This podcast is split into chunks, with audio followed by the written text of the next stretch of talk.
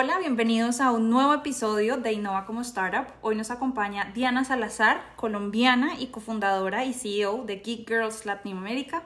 Diana, bienvenida a Innova como Startup. Es un gusto que estés con nosotros. Muchas gracias Natalia, es un gusto para mí compartir con todas y todos ustedes, eh, sabiendo que las startups y la tecnología tienen tantos caminos que enseñarnos para seguir expandiendo nuestros negocios y expandiendo como nuestra visión del mundo en el que estamos actualmente. Claro que sí, hablemos un poquito de eh, Geek Girls. Eh, tengo que confesar que me siento súper identificada con la organización y, digamos, con, con la visión. Em, en algún momento vi un post en, en redes sociales eh, sobre ustedes y de cómo empoderan a las mujeres a que trabajen y se eduquen en temas tecnológicos. Eh, no sé si lo sabes, pero soy la única niña de mi equipo de trabajo y quiero que me cuentes un poquito qué es Geek Girls y, y cómo nacieron. Eh, pues no lo sabía que eras la única mujer ahí en tu equipo, pero realmente estás en una situación privilegiada, ¿no?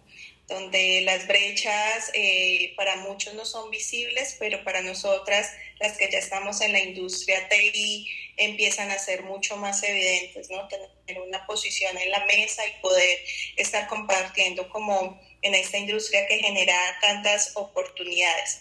Así como tú, eh, donde yo trabajo actualmente en una empresa de desarrollo de software muy, muy grande, eh, también somos la minoría mujeres, ¿no?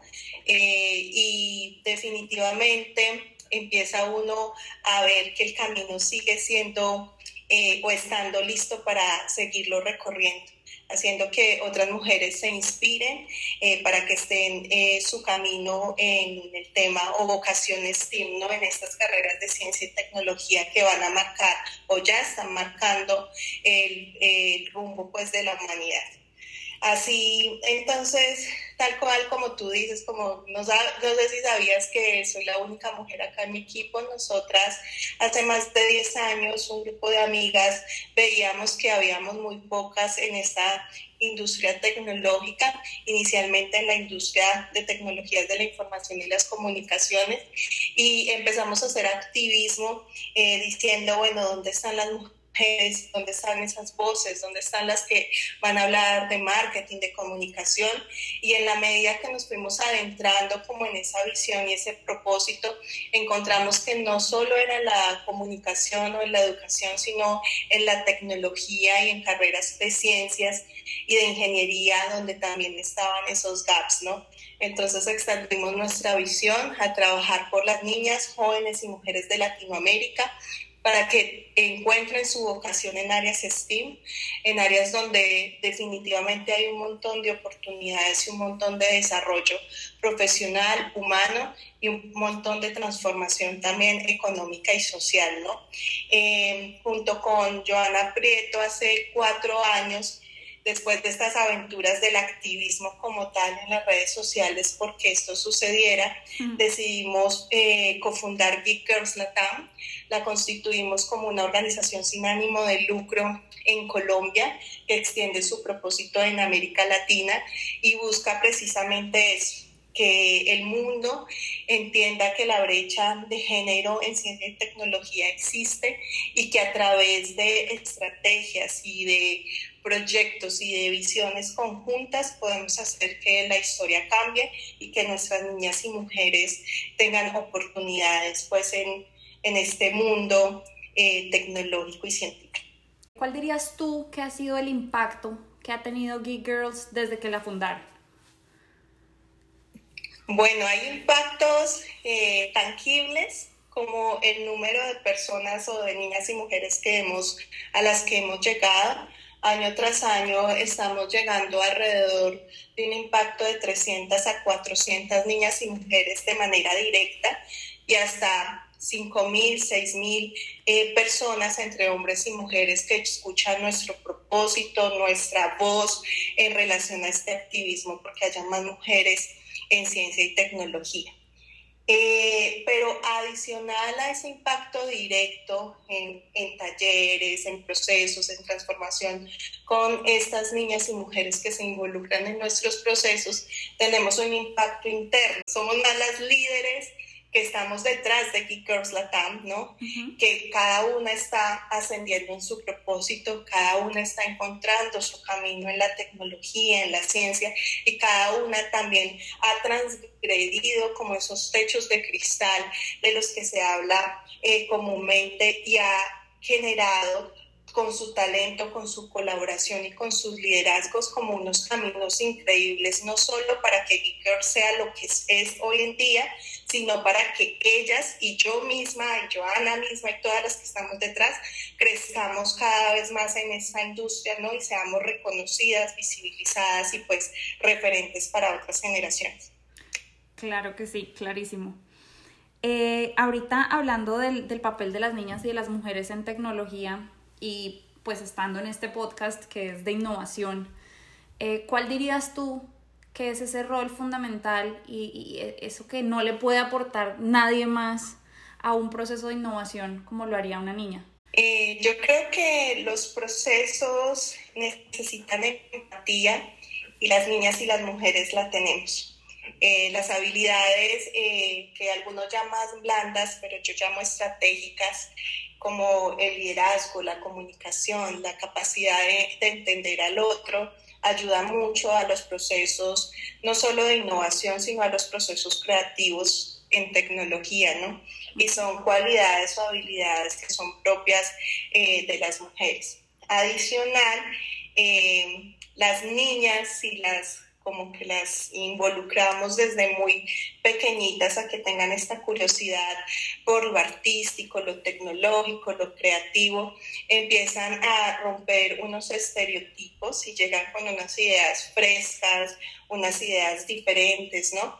El mundo tecnológico que hoy tenemos ha sido diseñado mayoritariamente por hombres, ¿no? Entonces, algunas interfaces, algunos eh, aparatos, tecnologías, aplicaciones tienen unos sesgos inconscientes, ¿no? Son diseñados no para el mundo entero, ese mundo de hombres y mujeres, sino bajo una perspectiva muy masculina.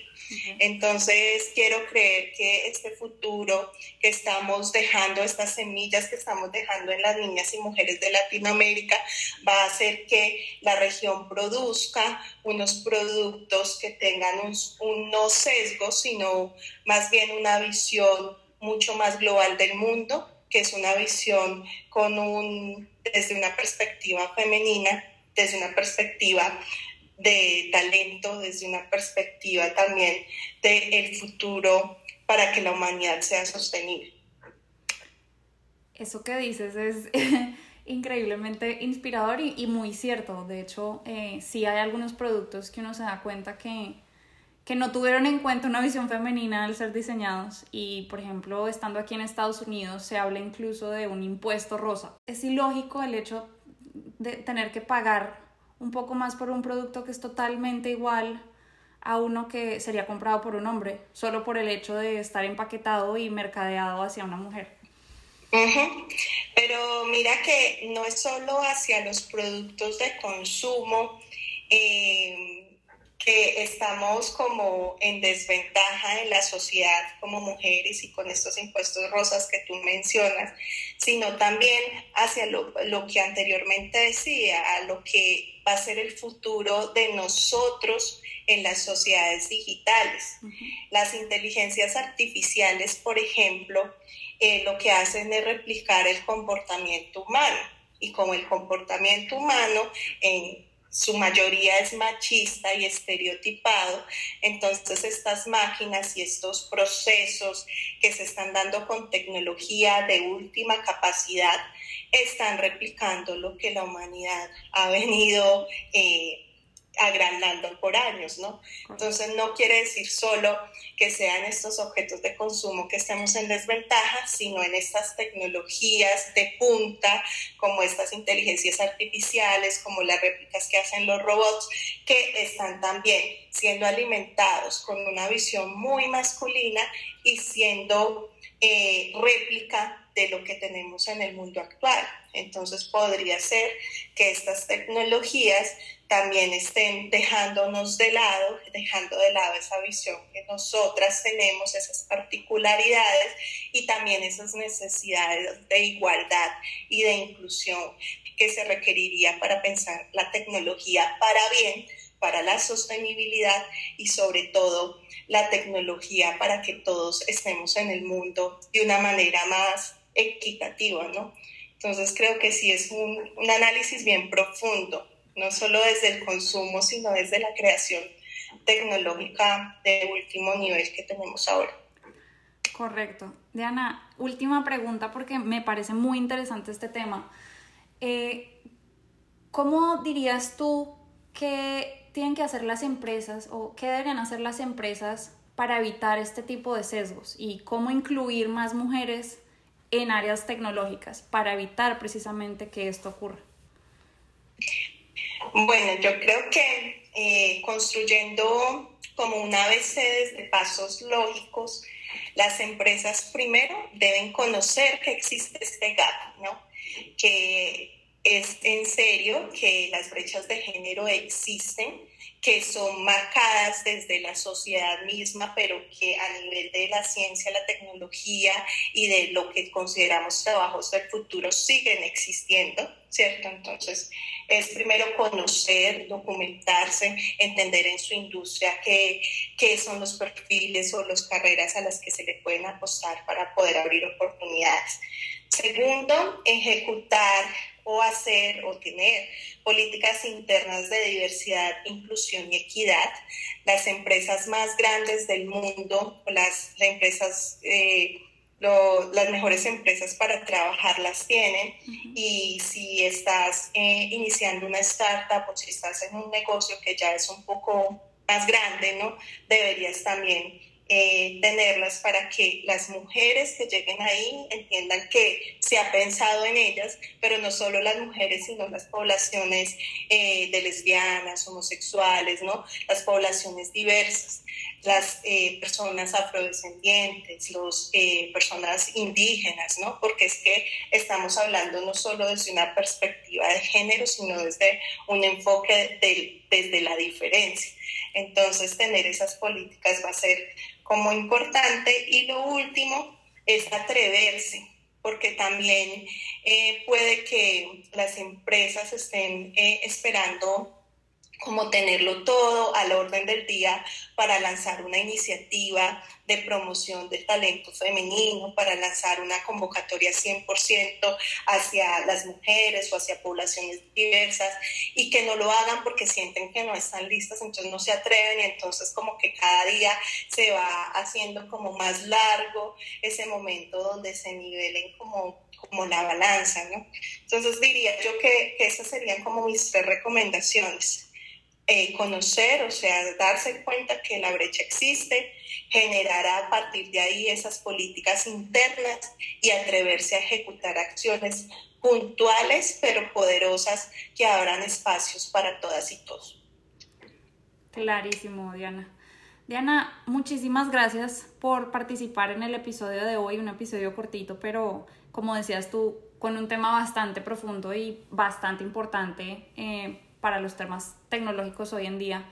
Em, quisiera por favor que nos dieras o nos dijeras eh, cómo pueden contactar a Geek Girls o, digamos cómo pueden asociarse para impulsar esa iniciativa al interior de empresas y al interior de las comunidades. Bueno, perfecto. Si quieren hacer un proyecto con nosotras, escríbanos a info.geekgirlslatam.org. Geekgirlslatam.org también es nuestra página web y estamos haciendo las redes sociales pero eh, si quieren hacer una donación muy puntual, estamos en la plataforma Global Giving, que es una plataforma de crowdfunding para proyectos sociales a nivel global, donde ustedes desde 10 dólares podrían estar apoyando esta causa y nosotros estamos constantemente generando los reportes de lo que logramos con esas donaciones, adicional de todo lo que hacemos como en nuestro día a día para el impacto de las niñas y mujeres de América Latina. Eh, creo que de esa forma pueden apoyarnos y estando muy pendientes porque los programas que nosotros tenemos como el STEAM Program para adolescentes, Apropia, que es una estrategia de apropiación social de tecnología para los territorios, la cátedra Geek Girls Latam, todas son estrategias que constantemente estamos lanzando y constantemente estamos esperando pues que personas se involucren a ser parte de este impacto y de las beneficiadas. Perfecto. Diana Salazar, nuevamente muchas gracias por participar en el episodio de hoy. Vale, Natalia, un gusto. Chao, chao. El episodio de hoy fue traído a ustedes gracias a Tunnel, la solución en comunicación que está conectando las cadenas de suministro, distribuidores y clientes de las empresas más grandes alrededor del mundo. Para más información sobre nuestro patrocinador, conéctense en www.tunnel.com. Nos vemos en la próxima.